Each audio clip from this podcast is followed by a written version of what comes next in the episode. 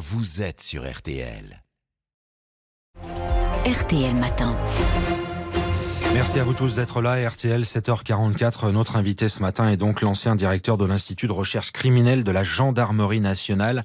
Le général François Daoust est en direct en studio. Bonjour à vous. Bonjour. Vous allez nous aider, s'il vous plaît, à y voir plus clair concernant l'enquête sur la disparition d'Émile, deux ans et demi, dans les Alpes de Haute-Provence. L'enfant a été vu pour la dernière fois au Haut-Vernay le 8 juillet dernier. Et depuis 19 jours maintenant, eh bien rien. C'est le grand mystère. Malgré les enquêteurs, malgré deux juges d'instruction et malgré les recherches. Une nouvelle phase d'ailleurs de recherche a été lancée générale cette semaine, mardi.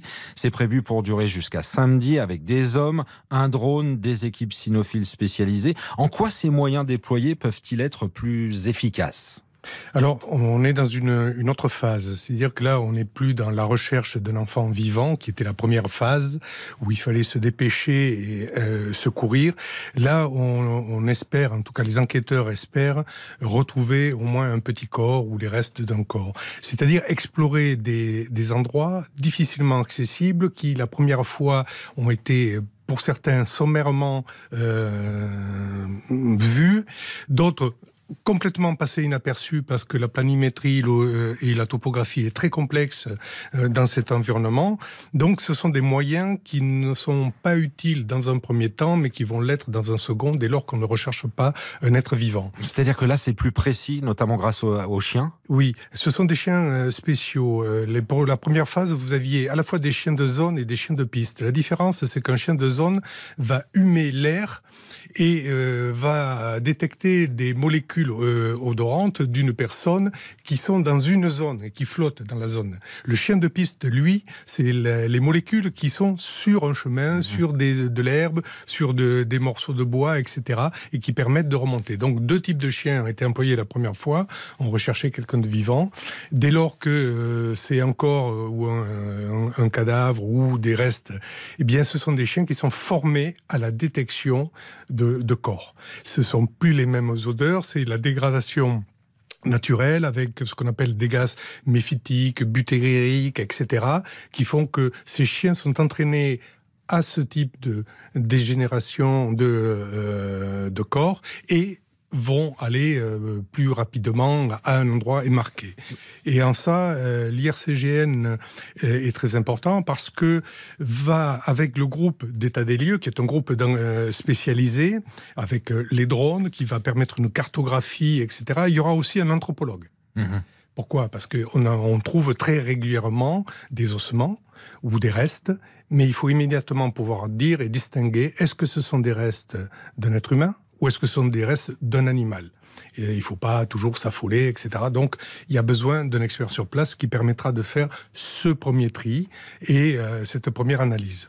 On se concentre sur une zone de 5 km autour de la maison des grands-parents où était le, le, petit garçon. Pourquoi on décide 5 km 5 km, c'est euh, la, zone de marche euh, en terrain accidenté possible pour un petit garçon de 2 ans. Au-delà, euh, au regard du dispositif qui avait été mis en place la première fois, euh, ce n'est que hypothétique vraiment pour un petit garçon qui aurait une ligne droite et qui aurait pu courir comme ça jusqu'à l'épuisement, mais au-delà de 5 km. 5 km en zone accidentée, c'est un terrain très très large.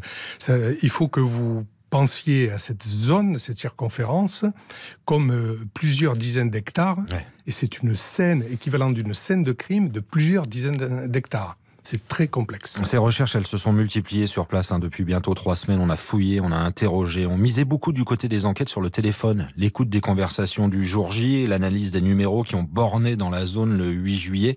Manifestement, il n'y a pas de résultat là-dessus? Alors, nous ne savons pas s'il y a un résultat. Là-dessus, les enquêteurs, comme le parquet et les juges d'instruction, ne communiquent pas directement. Ils ont euh, peut-être des pistes, ils ont peut-être des éléments. Ce sont plus de 1500 bornages qu'il faut vérifier. 1500 euh, bornages, c'est énorme. même avec le nombre d'enquêteurs qu'il y a, ça veut dire qu'il faut, eh bien, une fois qu'on a détecté le numéro de téléphone, c'est savoir qui, qui est à borner, aller l'interroger, qu'est-ce qu'il faisait dans la zone, est-ce que c'est un résident habituel, est-ce que c'était un promeneur, passage, etc., etc. Vous imaginez 1500 en quelques jours, euh, il y a encore du travail. Dans ce type d'enquête qui, dure, hein, quand les échecs euh, se multiplient, les recherches ne donnent rien, les auditions non plus, les téléphones jusqu'ici pas grand-chose. faut toujours relancer la machine, tenter une autre piste. Il faut quoi? Petit à petit éliminer toutes les options possibles? Oui, il faut absolument euh, fermer toutes les portes et pour ça, il ne faut en négliger aucune. Si euh, au début on voyait bien qu'il y avait une partie qui était celle du préfet, qui était les secours, la recherche, le procureur avait bien pris la précaution immédiatement de saisir la section de recherche de Marseille et de lancer une enquête euh, parce que chaque minute compte et toutes les hypothèses étaient déjà sur la table et vous avez des groupes d'enquêteurs qui travaillent sur chaque hypothèse afin de n'en négliger aucune. Général Daoust, avec votre expérience, même si tous les cas sont bien évidemment différents, est-ce que vous diriez aujourd'hui qu'il demeure une chance de retrouver l'enfant vivant? Alors, parmi les hypothèses qui sont sur la table, euh, les enquêteurs pourraient vous dire celle qui privilégie le plus sans en négliger aucune, mais euh, il y a toujours celle de euh, l'enlèvement d'opportunités, c'est-à-dire euh, type euh, de parents mal d'enfants ou de personnes en mal d'enfants qui, euh, voyant un, un, petit garçon tout seul, le prennent et décident de l'adopter ipso facto. C'est la seule hypothèse où l'on peut se dire derrière il y a une chance de retrouver l'enfant vivant. Mais on voit bien bien que cette hypothèse-là, elle est, elle est ténue, elle est ultra fine, euh, comme le prédateur qui pourrait avoir enlevé. Euh, mmh. Celle-là aussi, elle est très, très ténue, à part euh, l'histoire de Campouche. On n'a pas beaucoup d'exemples où un prédateur maintient sa proie en captivité pendant des années. Donc, parent mal d'enfant, c'est peut-être l'hypothèse la plus ténue qui pourrait laisser espérer, mais euh, un film d'espoir. C'est un infime. C'est mmh. là, on est dans le, les statistiques mathématiques et les probabilités. On n'est pas dans la réalité qui est celle de, du quotidien d'une enquête. Mais l'enquête, elle peut encore durer longtemps. Est-ce qu'on peut rester très longtemps dans le mystère comme ça? On peut rester longtemps dans le mystère. Oui. Ça peut arriver dans ce genre Ça de peut dossier. arriver par, si euh, les, les, pistes n'arrivent pas à déboucher et que on, on soit soit euh, l'enfant est réellement tombé dans un boyau ou dans une faille d'un accès difficile et on n'arrive pas à savoir laquelle parce qu'il y en a de très nombreuses et euh, ça mettra peut-être plusieurs mois, plusieurs années, mais euh, là on n'est pas au sein de l'enquête, il y a peut-être d'autres éléments il n'y aura que le procureur et les juges qui pourront nous le dire. On dit quoi de, de ce cas précis que c'est un enfant porté disparu là? Oui, pour l'instant, c'est un enfant porté disparu. Euh, à voir si les juges euh, vont requalifier euh, pour enlèvement, séquestration, histoire de euh, criminaliser, ce qui permettra d'avoir d'autres moyens euh, judiciaires euh, à, à, déployer.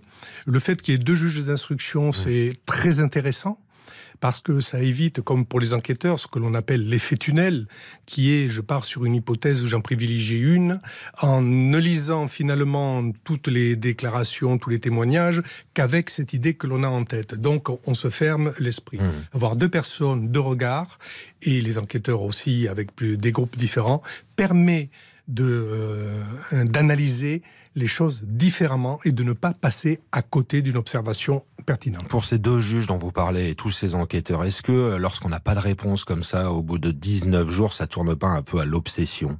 Alors l'obsession est liée, est liée parce que vous avez des, des enquêteurs et des magistrats qui sont parents, qui imaginent et qui veulent absolument pour la famille des réponses. Et euh, ne pas apporter de réponse, ne pas avoir de piste ou autre, c'est quelque chose d'obsédant. Euh, et qui fait peur souvent aux enquêteurs comme aux magistrats. Merci de nous avoir éclairé et expliqué les choses général Daoust, invité.